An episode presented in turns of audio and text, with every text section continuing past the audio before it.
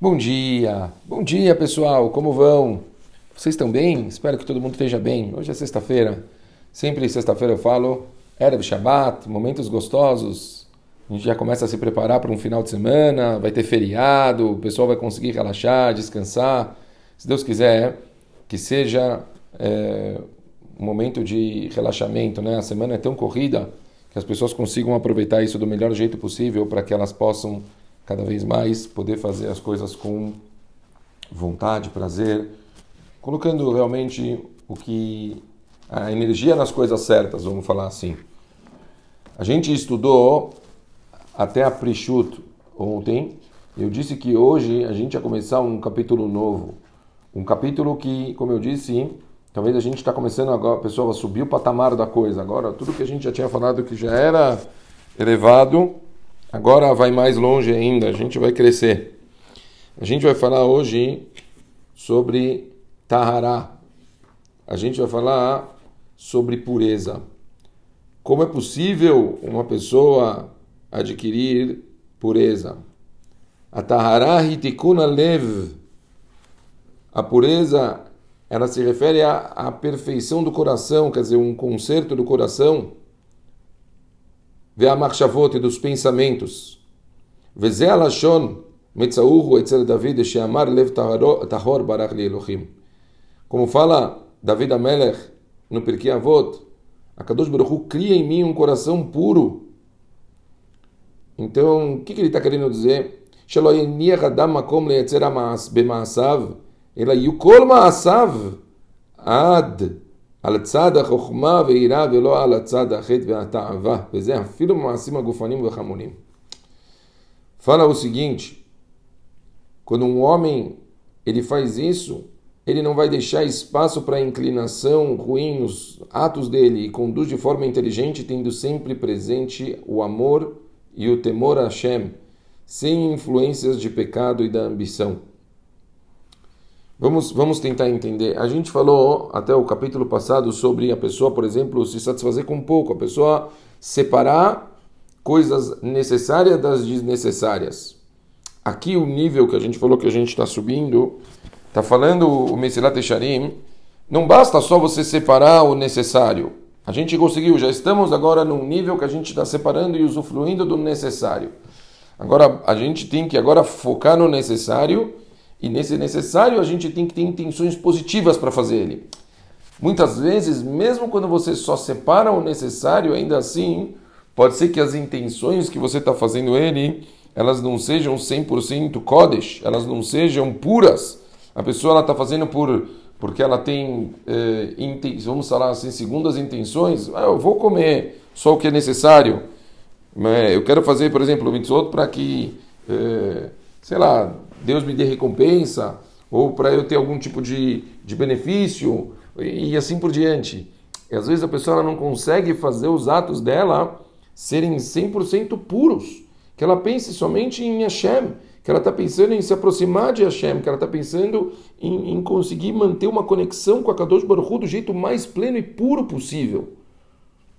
Então, como fala o Yesharim, ela precisa ainda, mesmo que, olha, olha só, isso também se aplica às ações físicas, né, que a gente tinha falado, mesmo que a pessoa tenha se acostumado à separação, a prechut, tomando do mundo apenas aquilo que é essencial, ela ainda precisa purificar o coração e os pensamentos, para que ainda que apenas tome aquele mínimo, não se sinta motivada pelo desejo de prazer e pela ambição, mas sim pelo pensamento do bem, que se origina dos seus olhos em relação à sabedoria e a Hashem.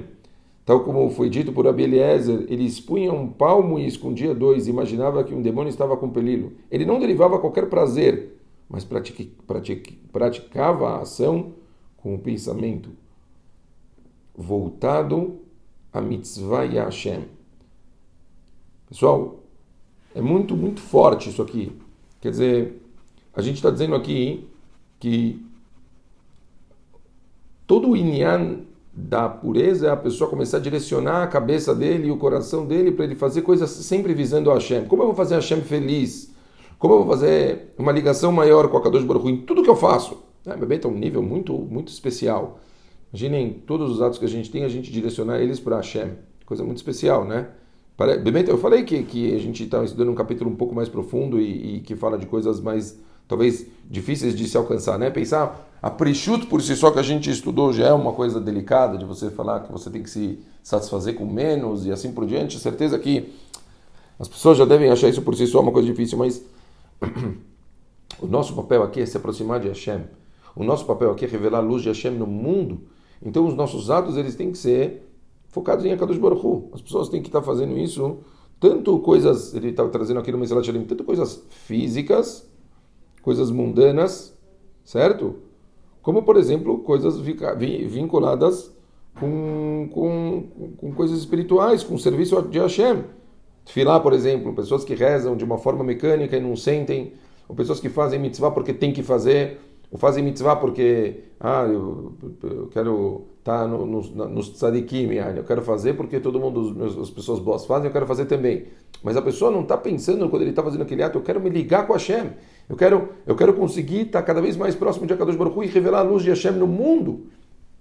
Então aqui a gente está falando sobre um nível muito, muito especial da pessoa, ela está tentando purificar o coração e a cabeça para que tudo que ela faça seja ligado ao Kadosh Baruch Hu.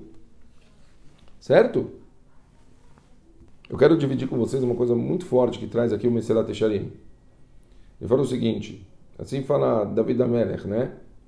As palavras de Hashem são absolutamente puras, como prata, por sete vezes refinada na fundição.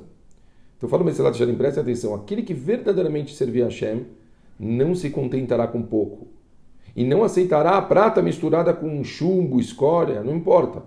Isso é, fala o Meselat Echarim, o serviço para Hashem misturado com motivos impuros não, não vai conseguir, quer dizer, a pessoa não vai sentir isso. Ele insistirá naquilo que é adequado e puro, e então será chamado de praticante de uma mitzvah tal como está determinado. E olha o que fala a Gemara de Maseret Shabbat. Aquele que realiza uma mitzvah tal como está determinado não receberá notícias ruins. E fala também na Gemara de Maseret Nedarim, faça coisa pelo seu Criador e fale sobre ela por seus próprios méritos.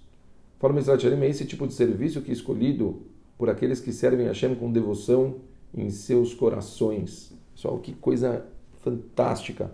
Uma pessoa então que ele se liga a Kadosh Baruch Hu do jeito puro, que ele vai fazer isso pela mitzvah por si, para fazer, para estar perto de Hashem e revelar a luz de Hashem no mundo, a Gemara, essa pessoa não vai receber notícias ruins uma coisa de louco, quer dizer, tipo, olha que, que forte, quer dizer, a gente tem que buscar uma coisa dessas, buscar, estar tá sempre fazendo do jeito mais puro, mais bonito, para a gente estar tá mais perto de Hashem.